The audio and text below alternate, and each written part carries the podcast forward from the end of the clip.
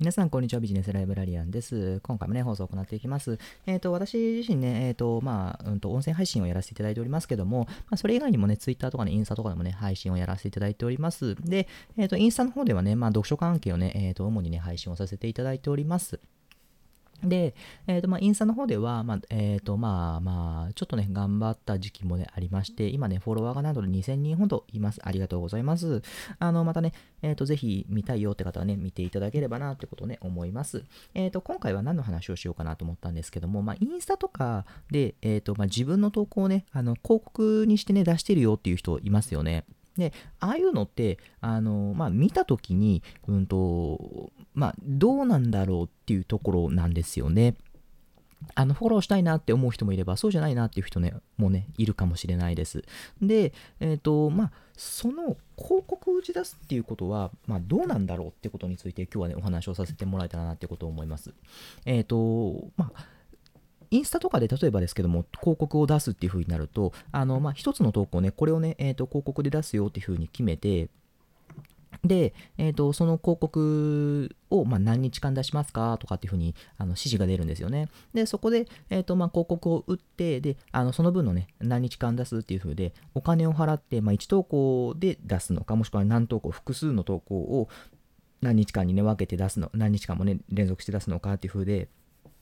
まあそういうところでのね、掛け算になって、あの、1投稿1日あたり何円払ってくださいねっていうような感じで、広告ってね、インスタの広告は打ち出されるようになってるんです。で、ああいうのを見ていると、あの、時にはもうめっちゃもう何万フォロワーいますみたいな人もいれば、あの、全然まだ初心者でもう何十人しかまだいませんけど、とりあえずあの広告打っときましたっていう人もね、いるんですよね。で、まあそういう人もいるんですけども、広告を打つことってそもそもどうなんだろうって話なんですよね。正直、その、まあ、広告売ってるのに何百人しかいないとか何十人しかいないって、それって、え、広告売ってる意味あんの？みたいな、そういうふうにね、逆にね、ちょっと見られないのかなっていうふうにね、そういうね、心配な人もね、多分いると思うんですよ。で、あのー、まあ、広告を打つっていうのはどういうことなのか、ど、どんなね、ことがいいのかって話なんですけども、うんと、まあ、やっぱり広告を打つことで、うんと、たくさんの人に見られる機会が増えるんですよね。ただ、1日だけ、1投稿を1日だけ出すっていう風になると、それは、えっ、ー、と、まあ、その人に見る、その人が1回見て、ああ、こういう投稿ね、はい、終了になっちゃうんですよ。うん、でただその人が例えば2日間見た場合もしくはあの違う投稿その人の投稿を2種類見た場合は、ああ、この人前も見たやつだなっていう風になってくるんですよね。あ、でもまだこの人フォロワー少ないんだなで終わるんですよ。うん、で、その後、まださらに、うんと、そういう日がね、続いていく、もしくはそういうね、その人が出した投稿が、えーと、連続してね、出てくるよ。言ってること分かりますかね。はい。あの、まあ、3種類見るか、もしくは3日間見るかってことですね。はい。っていう風になってくると、あ、またこれ見たなっていう風になってくるんですよね。はい。で、そうやってなってくるとどうなのかって話なんですけども、あのー、まあ、人間ってのは、あのー、知らず知らずのうちに、あのー、そうやって見るものに対して、たくさん見るものに対して、うんと、ちょっとね、好印象をね、受けるようなね、そういう心理があるんですよね。はい、これはあの本当にそういう心理効果があって、単純接触効果っていう効果なんですけども、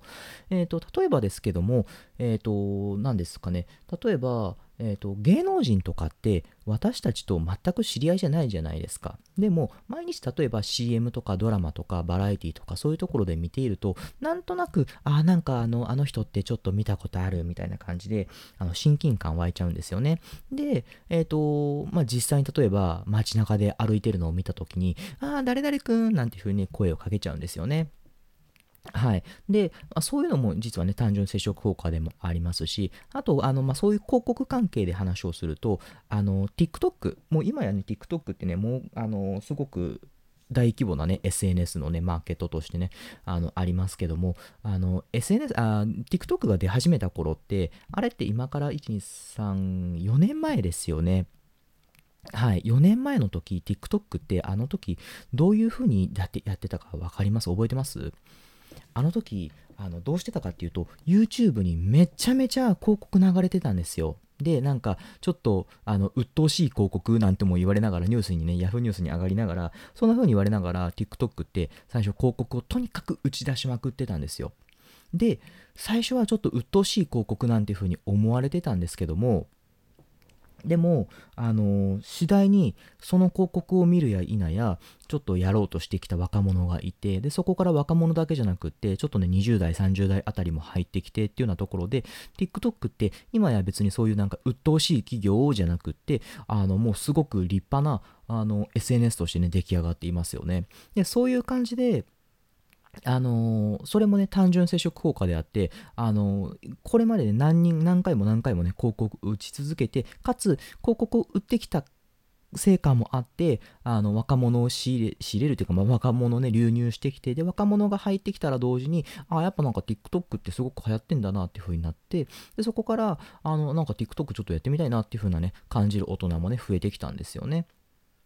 はい、そんな感じで広告打つことってやっぱりその単純接触効果っていう風に言ってあの、まあ、見てる人のねあの気持ちを、まあ、少しずつね好きにさせるっていうようなねそんな効果もありますのでやっぱりね広告打つことってね大事なんだなってことをね改めてねはいあのここでお話をさせてもらえたらと思います私はねまあ今までね広告は実はね打ってないんですけどもあのまあそうやってねうんとやっていけれるのもね一つの手かなっていうのを思いましたので今回ねこうやって放送させていただきました。はい。またね、次回もこういう風にね、あの、インスタの関係のね、投稿も話をできたらなってことを思いますので、ぜひお願いします。また次回次回お会いしましょう。じゃあね